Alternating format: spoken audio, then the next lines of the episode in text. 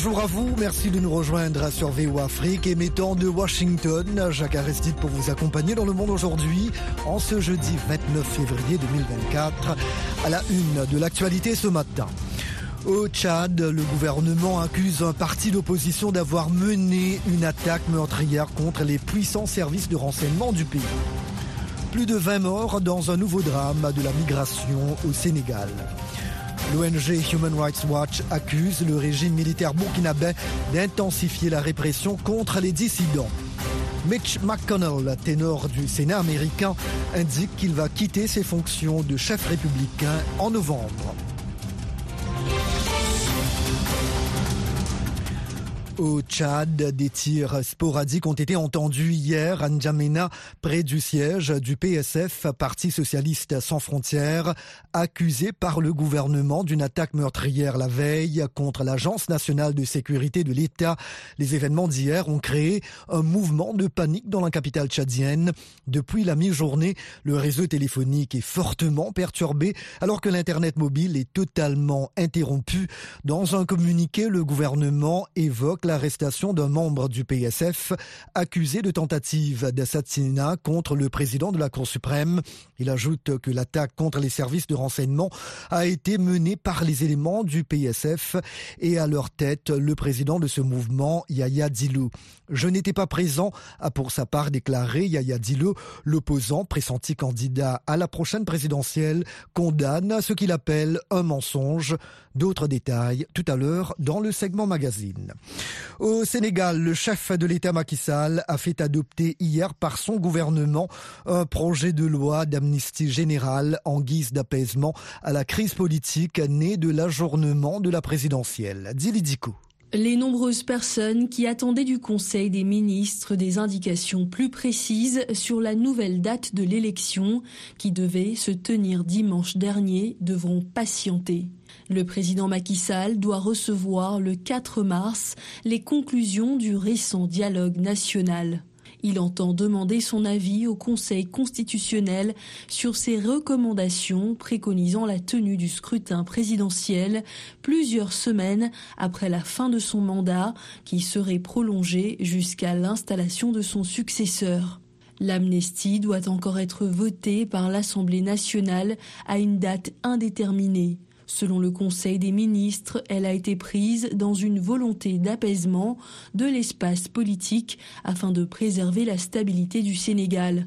Un collectif qui réunit 16 des 19 candidats entérinés à ce jour a dit consulter différents acteurs de la société civile sur les termes d'une déclaration qui pourrait être partagée aujourd'hui. Toujours au Sénégal, plus de 20 corps ont été récupérés en mer hier après le naufrage d'un bateau de migrants qui cherchait à rejoindre l'Europe, selon des témoignages, a indiqué hier le gouverneur de la région de Saint-Louis. Une vingtaine de personnes ont été secourues, a ajouté Alioun Badarassamb, qui ne s'est pas prononcé sur le nombre de passagers qui se trouvaient à bord de l'embarcation initialement. En Guinée, la grève générale, très suivie depuis trois jours, a été suspendue hier hier soir après la libération d'un dirigeant syndical, Lionel Gaïma. Dans un communiqué, le mouvement syndical guinéen informe les autorités publiques, privées et informelles de sa disponibilité à reprendre les négociations dès aujourd'hui. À cet effet, le mouvement syndical guinéen suspend la grève générale et illimitée déclenchée le lundi 26 février, poursuit-il. Cette décision fait suite à la libération plus tôt dans la journée de Sekou Jamal Pendessa, secrétaire général du syndicat des professionnels de la presse de Guinée. Détenu depuis plus d'un mois pour avoir appelé à manifester contre la censure, ce dernier est sorti libre d'un tribunal de Conakry après avoir été condamné en appel à un mois de prison ferme. Au menu de discussions à venir, la baisse des prix et des denrées de première nécessité, la fin de la censure médiatique et le respect d'un accord lié à l'amélioration des conditions de vie des fonctionnaires. Mardi soir, le chef de la junte a nommé un nouveau Premier ministre, Amadou Ouriba, qui s'est engagé à apaiser, restaurer la confiance et redonner de l'espoir à ses compatriotes qui se sentent un peu désorientés ces derniers temps, selon une publication de la primature. Human Rights Watch accuse la junte au pouvoir au Burkina Faso d'intensifier les enlèvements de personnalités critiques du régime. L'ONG reproche également à la junte d'user de méthodes de plus en plus brutales pour réduire au silence les voix dissidentes. Mohamed Oumfa. Depuis fin novembre 2023, des hommes non identifiés ont enlevé au moins six activistes et membres de partis d'opposition dans la capitale Ouagadougou, affirme l'ONG dans un rapport. Parmi les six activistes cités dans ce rapport figure notamment l'avocat Guy Hervé Cam, ancien magistrat et cofondateur du Ballet citoyen, un mouvement qui avait joué un rôle capital dans la chute du régime de Blaise Compaoré en 2014. Début novembre, les forces de sécurité burkinabè, s'appuyant sur une loi d'urgence de vaste portée, ont notifié au moins une douzaine de journalistes, d'activistes de la société civile et de membres de partis d'opposition qu'ils seraient enrôlés pour participer aux opérations de sécurité du gouvernement dans tout le pays, affirme l'ONG. Le capitaine Ibrahim Traoré arrivé au pouvoir par un coup d'État en septembre 2022, a signé en avril 2023 un décret de mobilisation générale d'une durée d'un an permettant si besoin la réquisition des jeunes de 18 ans et plus pour lutter contre les djihadistes. Au Nigeria, au moins 20 élèves sont morts à la suite d'une épidémie de méningite qui a touché plusieurs internats dans l'état de Yobe, dans le nord-est du pays, et qui a entraîné l'hospitalisation de plus de 400 élèves, indiquent les autorités locales. Au Ghana, les députés ont adopté hier une loi pénalisant les pratiques homosexuelles, provoquant de vives craintes au sein de la communauté LGBT+, même si des observateurs sont d'avis que le texte a peu de chances d'entrer en vigueur. La loi des droits sexuels convenables et des valeurs familiales ghanéennes doit encore être promulgué par Nana Akufo-Addo, le chef de l'État ghanéen. Mais ce dernier quittera le pouvoir en décembre prochain après deux mandats et pourrait ne pas vouloir compromettre son image à l'étranger en validant cette loi condamnée par une partie de la communauté internationale et les défenseurs des droits. La maire de Rabat, première femme élue à ce poste en 2021, a démissionné hier après de multiples critiques sur sa gestion de la capitale marocaine. Depuis des mois, Asma Ralou, 54 ans, était critiquée par des élus et des conseillers municipaux pour sa gestion jugée catastrophique et autocratique de la ville, d'après des médias locaux. VOA Afrique, à Washington, vous êtes à l'écoute du monde aujourd'hui. Lors d'un discours au Congrès des États-Unis hier, le chef des républicains au Sénat depuis 2015, Mitch McConnell, âgé de 82 ans, a annoncé son départ en novembre. Nathalie Barge. Mitch McConnell a déclaré qu'il s'agit de son dernier mandat en tant que chef de file des républicains. Son allocution a été accueillie par des ovations debout d'élus des deux bords de la Chambre haute. Le chef démocrate, Chuck Schumer, a avoué être fier de certaines convergences avec le républicain pour faire progresser le Sénat à des moments critiques, notamment pour l'assaut du Capitole, la lutte contre la pandémie de Covid et la guerre en Ukraine. Mitch McConnell était l'un des ardents défenseurs de l'aide américaine à l'Ukraine en guerre avec la Russie. Il a dû composer avec l'arrivée au Congrès de partisans de Donald Trump, ce qui s'est caractérisé ces dernières semaines par le blocage de 60 milliards de dollars à Kiev. Une juge de l'Illinois déclaré hier Donald Trump inéligible en raison de ses agissements lors de l'assaut du Capitole et a ordonné le retrait des bulletins de vote à son nom lors de la primaire républicaine de cet État. Cette décision, semblable à celle des États du Maine et du Colorado, intervient alors que la Cour suprême à majorité conservatrice doit déterminer si les actes de Donald Trump lors de l'assaut du Capitole le 6 janvier 2021 le rendent inéligible. Par ailleurs, un juge de New York a rejeté hier une offre de garantie de 100 millions de dollars apportée par Donald Trump pour couvrir moins du tiers de l'amende pour fraude financière au sein de son empire immobilier à laquelle il a été condamné mi-février. Toujours dans l'actualité américaine, Joe Biden et Donald Trump, qui sont bien partis pour s'affronter lors de la présidentielle de novembre, se déplacent tous les deux ce jeudi à la frontière sud des États-Unis pour évoquer l'immigration, sujet brûlant de la campagne Le président démocrate de 81 ans se rendra à Brownsville au Texas où il rencontrera des agents de la police aux frontières et des responsables locaux selon la Maison Blanche. Son prédécesseur Donald Trump, 77 ans, ira de son côté à Eagle Pass à quelques 500 kilomètres de là. Le républicain ne cesse de marteler avec virulence que son rival est à l'origine d'une crise migratoire. Et voilà, et M. Biden veut euh, montrer qu'il est important pour lui d'aller là-bas pour entendre de la bouche des agents de la police aux frontières ce qui se passe sur le terrain, a dit mercredi la porte-parole de la Maison-Blanche, Karine Jean-Pierre. Et voilà donc pour le journal. Sans plus tarder, quelques nouvelles économiques. La Minute Éco avec Nanit Talani. Compagnie pétrolière nationale gabonaise a accepté d'acquérir les activités pétrolières d'Assala Énergie du groupe Carlyle pour 1,3 milliard de dollars à la société énergétique française Morel et Prom. Celle-ci avait accepté d'acheter Assala Énergie pour 730 millions de dollars. Mais à la suite d'un coup d'État militaire au Gabon fin août 2023, la compagnie pétrolière nationale gabonaise veut exercer son droit de préemption sur l'acquisition en novembre. Pour terminer, l'institution ghanéenne Cocobod sollicite un prêt de 200 millions de dollars de la Banque mondiale pour réhabiliter les plantations de cacao détruites par le virus des pousses gonflées qui provoque des baisses de rendement et tue les arbres. La maladie a détruit environ 500 000 hectares de terres agricoles et réduit la production cacaoyère du Ghana à 600 000 tonnes en 2022-2023 après avoir culminé à 1,48 million de tonnes en 2020-2021.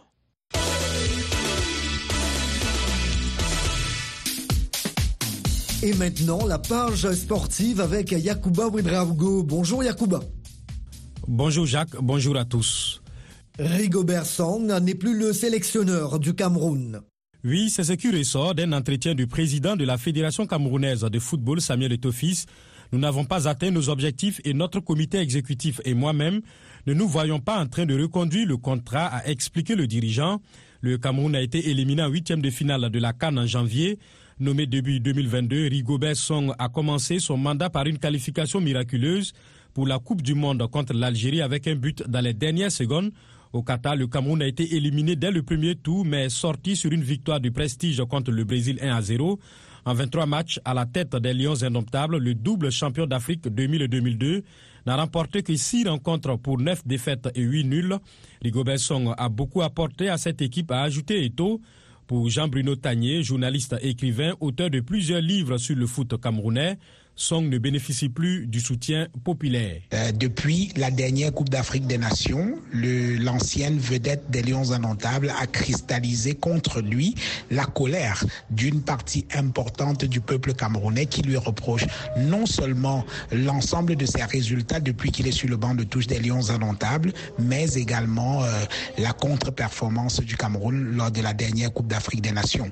Et le gouvernement également, euh, à travers un discours du 10 février 2024 à la jeunesse, le président Paul Biya euh, a montré qu'il n'était pas assez content des résultats des Lions indomptables et même du fonctionnement de la Fédération camerounaise de football.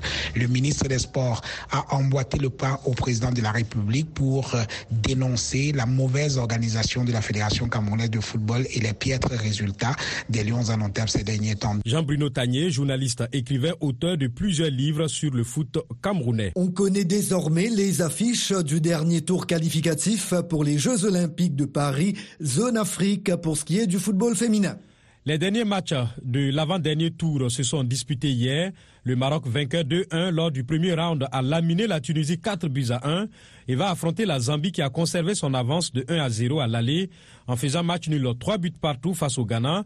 Qualifié un peu plus tôt, l'Afrique du Sud, championne d'Afrique en titre, va affronter le Nigeria qui a écarté le Cameroun. Les deux gagnants de cette double confrontation se qualifieront pour les Jeux olympiques Paris 2024. Athlétisme, Pékin accueillera les championnats du monde en 2027. L'annonce est faite par la Fédération internationale d'athlétisme en marge des championnats du monde en salle à Glasgow en Écosse qui débutent demain vendredi. La ville de Pékin avait déjà accueilli les championnats du monde en 2015 et la Chine sera aussi le théâtre l'année prochaine des mondiaux en salle à Nakin, initialement programmés en 2020, mais reportés à trois reprises en raison de la pandémie de Covid-19. Après les championnats du monde 2023 à Budapest en Hongrie, les prochains mondiaux d'athlétisme en plein air auront lieu à Tokyo au Japon en 2025. Merci bien Yacouba. Le monde aujourd'hui, VOA Afrique. Un grand merci de votre fidélité à VOA Afrique. Vous écoutez Le Monde aujourd'hui en ce jeudi 29 février 2024.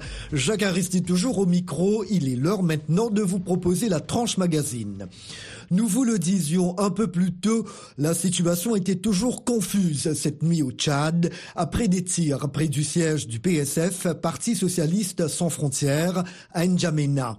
Selon le gouvernement, une attaque contre les locaux de l'Agence nationale de sécurité de l'État a eu lieu dans la nuit de mardi à mercredi après l'arrestation d'un membre de ce parti accusé de tentative d'assassinat contre le président de la Cour suprême. Dans un communiqué publié hier soir, le gouvernement montre également du doigt le chef du PSF, Yahya Dilo, ce farouche opposant au pouvoir, pressenti candidat à la présidentielle, nie son implication et dénonce ce qu'il appelle un mensonge. D'après lui, le but recherché est de l'empêcher d'aller à l'élection. Pour nous en dire davantage, j'ai joint aux petites heures du matin notre correspondant André Kodmajingar. Le gouvernement accuse donc clairement dans son communiqué de presse Yaya d'être derrière cette tentative d'assassinat du président de la Cour, Cour suprême qui a occasionné donc plusieurs morts. Et les forces de l'ordre ont donc immédiatement réagi quand les partisans de Djilo se seraient partis pour attaquer le siège de, cette agence, faisant donc plusieurs morts comme je viens de le dire. Et la situation est désormais sous contrôle hein, selon le gouvernement, grâce donc à l'intervention rapide et efficace des forces de défense et de sécurité les auteurs de ce acte, selon le gouvernement, ont été donc arrêtés. Ceux qui sont au travail sont recherchés, poursuivent donc le même euh, document publié par, euh, le, publié par le gouvernement tchadien la population. Il invite donc le, gouvernement invite donc le, euh, la population à vaquer normalement à ses occupations. Mais je retire que la peur est là, hein, parce que ces deux forces qui sont en face, donc la population toujours le pied. Le Parti socialiste sans frontières a-t-il réagi à ces accusations formulées dans le communiqué publié par le gouvernement? Oui, justement, il y a un dialogue qui a réagi, qui parle même de la mise en scène et également d'un cabale judiciaire euh, contre lui pour l'empêcher donc euh, d'aller aux élections présidentielles qui se euh, à l'horizon. Il parle même d'une tentative d'assassinat hein, du gouvernement qui cherche à l'éliminer physiquement pour qu'il ne participe pas à cette élection qui vient d'être annoncée.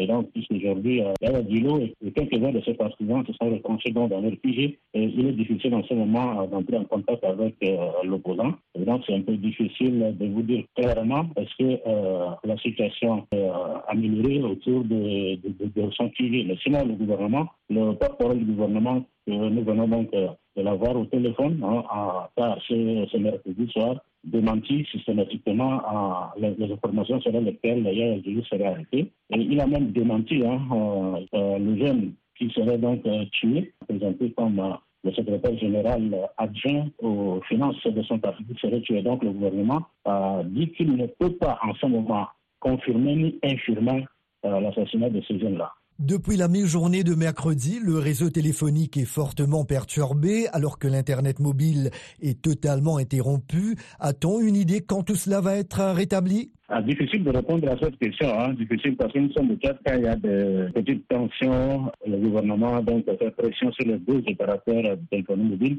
à couper donc euh, l'internet. Présent, c'est difficile de dire quand est-ce que le réseau internet euh, va être rétabli. Ces événements se sont produits au lendemain de l'annonce du calendrier de la présidentielle. Comment les Tchadiens interprètent-ils cette situation? Oui, mais le Tchadien pense que c'est la mise en scène pour empêcher justement Yaya Djilo d'aller euh, aux élections contre euh, le président actuel de la transition qui sont issus euh, des mêmes familles. Hein.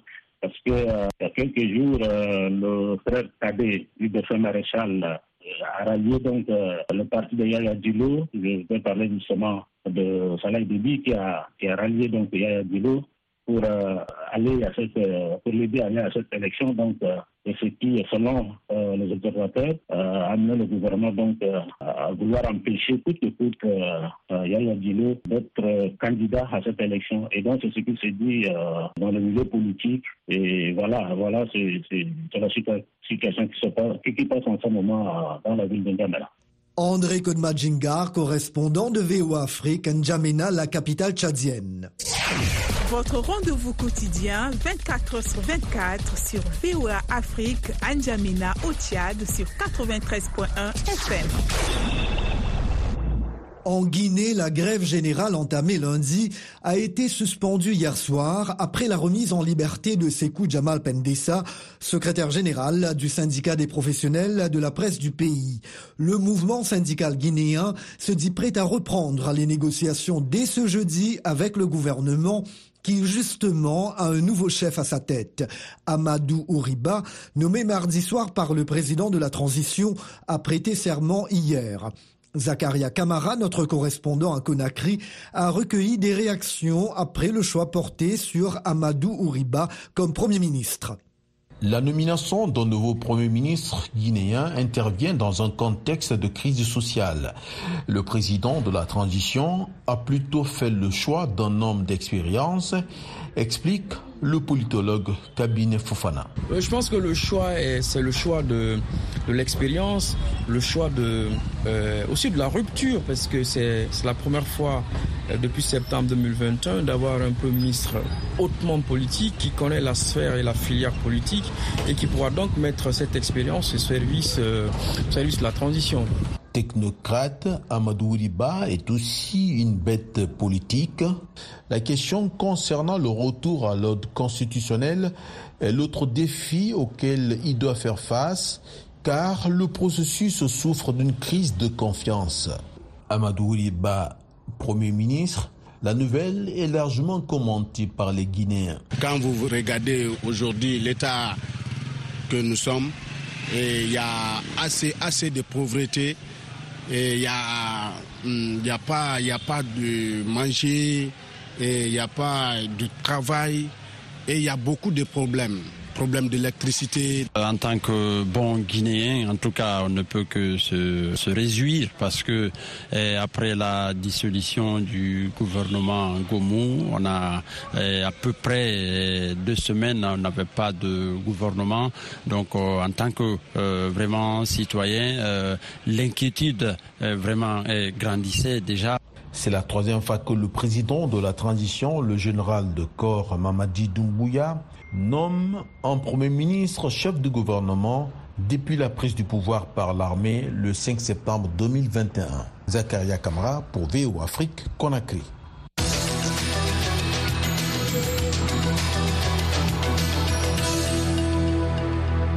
La MONUSCO, la mission de l'ONU en République démocratique du Congo, a entamé hier son retrait du pays, tel que réclamé par Kinshasa, qui la juge inefficace, avec la remise aux autorités congolaises de la première de ses bases du Sud Kivu.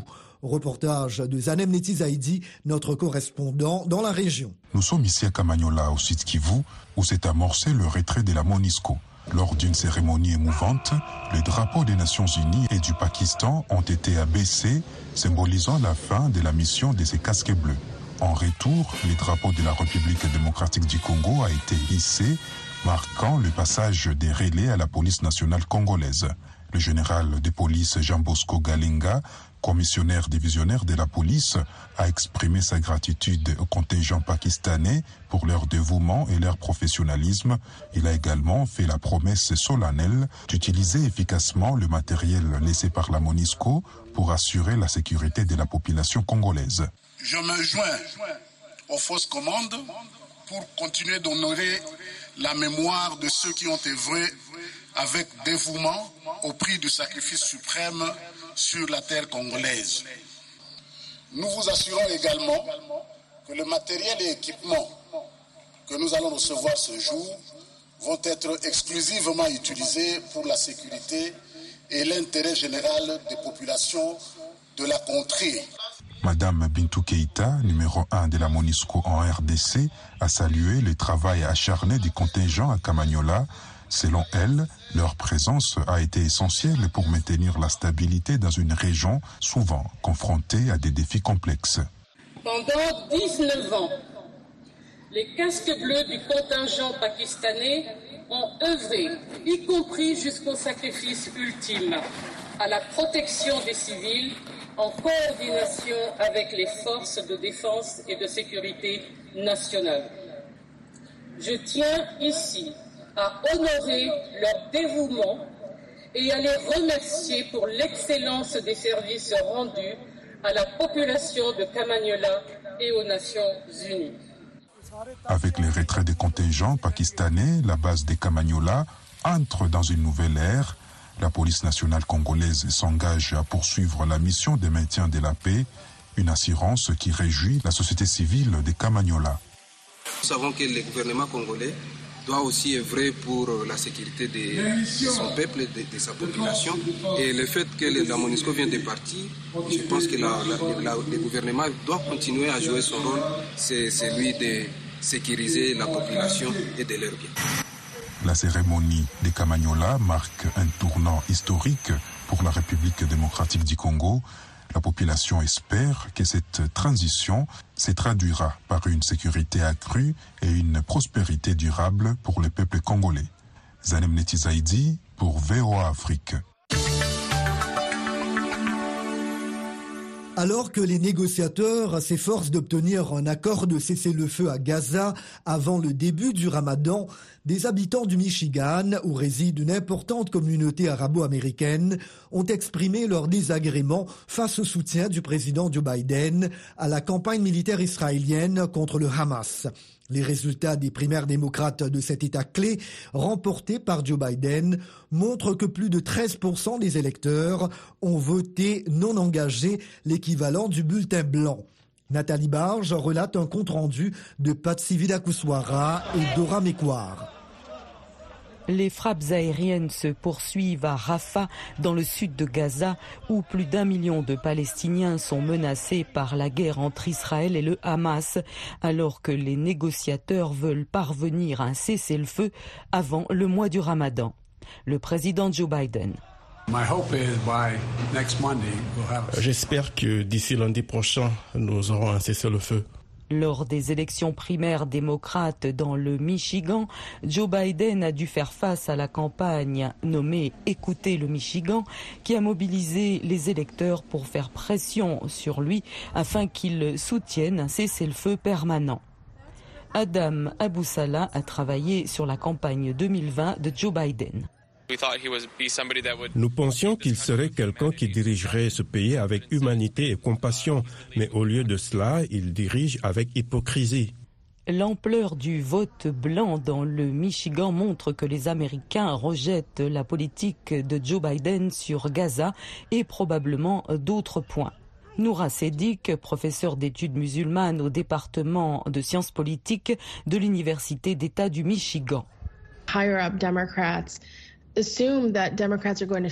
leaders démocrates supposent que les électeurs vont voter pour Biden, car l'autre option suscite la peur. Mais cela frustre les électeurs parce qu'ils ont l'impression que leur point de vue n'est toujours pas entendu. Certains électeurs démocrates vont jusqu'à dire qu'ils voteraient républicains. Samra Lukman, membre de la campagne, a abandonné Biden. Voir quelqu'un comme moi aujourd'hui s'asseoir devant vous et dire je suis prête à accepter une présidence de Trump afin d'évancer Biden, c'est vraiment un témoignage fort sur l'échec de ce président. La porte-parole de la Maison-Blanche, Karine Jean-Pierre, a déclaré comprendre la frustration des partisans de la cause palestinienne. Nous comprenons ce que cela signifie pour cette communauté et le président le comprend également. Nous nous soucions donc beaucoup de cela et de ce que traverse la communauté. Certains sondages montrent que de plus en plus d'Américains soutiennent un cessez-le-feu permanent à Gaza. James Zogby, président de l'Institut arabe américain. Ils écoutent les donateurs et les groupes de pression. Alors, où réside le pouvoir du parti? C'est au sein de l'élite. Où se situe la majorité des voix dans le parti? C'est au niveau de l'aile progressiste. Ce sont eux qui estiment que la justice et la paix ne sont pas bien servies par la politique actuelle. Les primaires démocrates du Michigan sont les dernières avant le Super Tuesday du 5 mars, lorsque le plus grand nombre d'États américains organisent des caucus et élections primaires. Et voilà, le monde aujourd'hui, édition matinale du jeudi 29 février 2024, prend fin ici. La mise en onde a été assurée par Lionel Gaïma. Chers amis fidèles de la VOA, je vous remercie de nous avoir accueillis chez vous ce matin. Jacques Aristide depuis la capitale américaine. Toute l'équipe se joint à moi pour vous souhaiter une très belle journée. S'il vous plaît, prenez bien soin de vous et des autres aussi. À très bientôt. Au revoir.